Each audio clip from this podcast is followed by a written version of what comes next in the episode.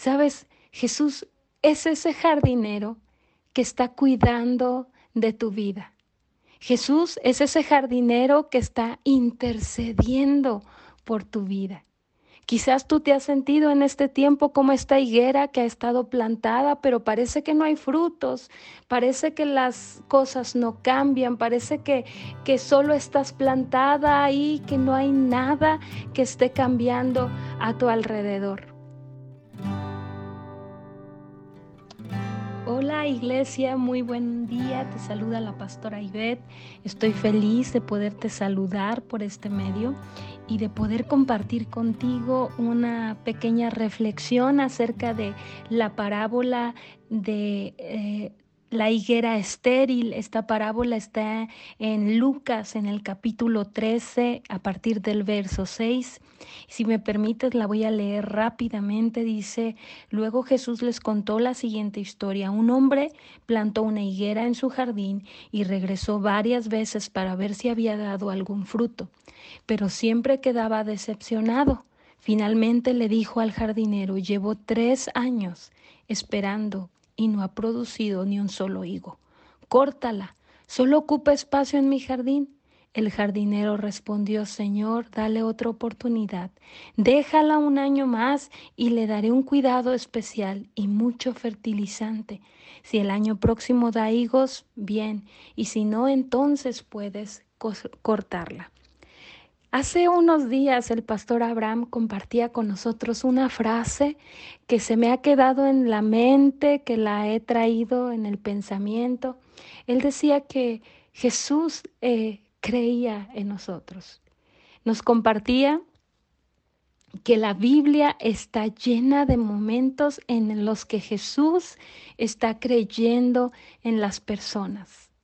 Sabes, en algunos momentos cuando estudiamos la, escritura nos damos cuenta que Jesús es confundido con un hortelano, con un jardinero.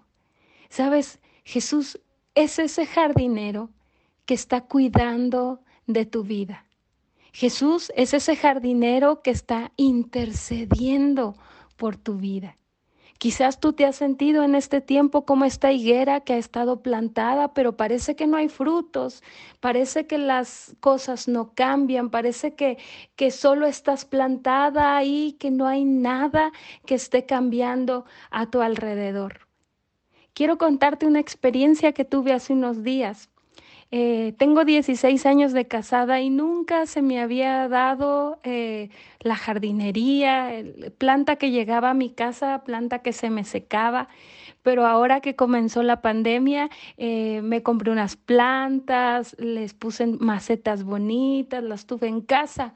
Pero en los últimos meses mi trabajo en casa aumentó y mi atención estaba en muchas cosas, pero no tanto en mi, en mi planta. en mis plantas y en especial en una que tenía en mi habitación. Eh, la tenía en un rinconcito, estaba muy bonita, estaba verde, preciosa, pero hace unos meses se comenzó a secar, hace un mes aproximadamente la cambié de lugar, traté de cuidarla, que mi plantita este, estuviera cerquita del sol, a lo mejor le hacía falta agua, le ponía más agua, luego vi que no le gustaba el sol, la cambié más cerca de la sombra. Para no hacerte el cuento largo, mi planta se murió, se secó. La podé, intenté ahí quitarle todo lo feo, pero seguía seca. Así que dije, bueno, pues ni modo, esta planta es otra más de las que se me mueren, la voy a tirar. La dejé en el jardín esperando que cuando pasara la basura la iba a arrancar. El palo seco que ya había quedado era como una palmerita.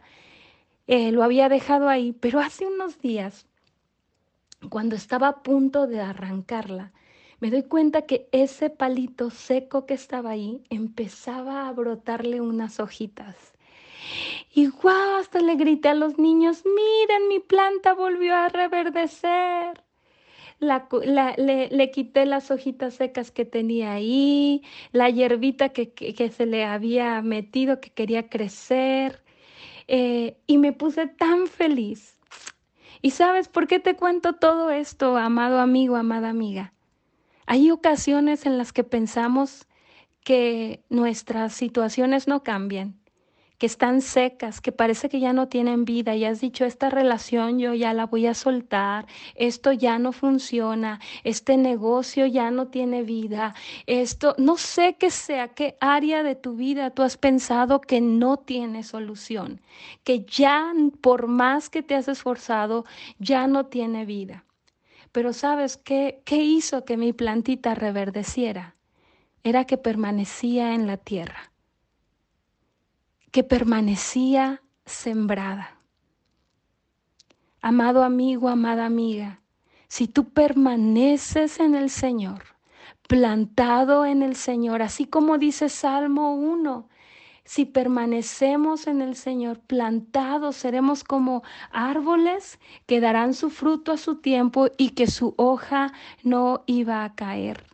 Permanece en el Señor Estoy segura que Dios ha hablado eh, palabra a tu vida, promesas, has escuchado algo y has dicho, sí, eso lo va a hacer el Señor en mi vida. Si tú permaneces en el Señor, plantado así como mi planta, vas a ver que el Señor estará obrando a tu favor. Cuando nosotros no podemos hacer nada, cuando decimos esto ya no tiene solución, Dios es especialista en trabajar. Cuando parece que no hay nada, Él es especialista en trabajar a nuestro favor y hacer nuevas todas las cosas. La escritura dice también que Él de la nada creó al hombre, del polvo de la tierra creó al hombre. Cuando estaba todo desordenado y vacío, Él creó el universo. Para nuestro Padre no hay nada imposible. Si tú permaneces plantado, yo estoy seguro que verás el fruto, que verás que esa relación va a reverdecer, que verás a tus hijos, a tus hijas caminando en las promesas de Dios. Amada iglesia, quería compartir contigo esta parábola. Estoy feliz de poderte saludar. Que Dios te bendiga. Nos vemos en cualquiera de nuestras reuniones, ya sea online o presencial. Permanezcamos parados en el Señor, creyendo en sus promesas. Amén. Que Dios te bendiga. Hasta luego.